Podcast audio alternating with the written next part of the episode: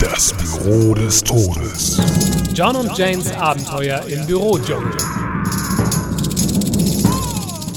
Guten Morgen, Jane, meine kleine Dschungelelfe. Ach, John, du alter Charmeur.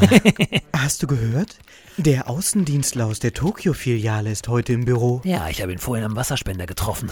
Der hat ja keine Ahnung, wie die Dinge hier laufen. Die einfachsten Sachen kann er nicht. Lass mich raten, du musstest ihm den Wasserspender erklären. Yep, musste ich. Na, so schwer ist das doch nicht. Einfach vorsichtig einen Felsen als Gegengewicht in die bronzene Waagschale legen, langsam das Seil durchtrennen, warten, bis der Sand durchgelaufen ist und dabei möglichst die Vogelspinnen nicht aus den Augen lassen. Et voilà, lecker Quellwasser. Hm, Eigentlich ganz einfach, oder? Kinderleicht. Und? Hat er es begriffen? Naja, fast. Ah, Wieso? Was ist passiert? Das Seil hat ihm ein Bein abgeschnürt. So ein Schussel. Oh, schau mal da drüben. Ist er das nicht? Na, Ah, wo? Na, der da zum Verbandskasten humpelt. Yep. Ui, das wird spannend. Das heißt, er hat keine Ahnung? Ah, Ich muss doch noch arbeiten, Jane. Ich kann ihm am besten Willen nicht alles erklären. Ah, Natürlich. Sieh nur, er öffnet einfach die Tür des Verbandskastens, ohne vorher die...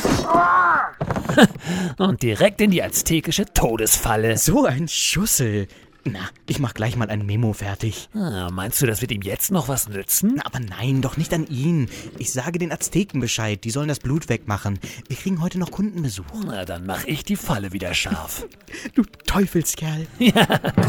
Schalten Sie auch das nächste Mal wieder ein, wenn Sie Jane sagen hören. Oh John, ist das ein Fruchtbarkeitstanz, den du hier für mich aufführst? Nein, ich habe mich auf den Tacker gesetzt.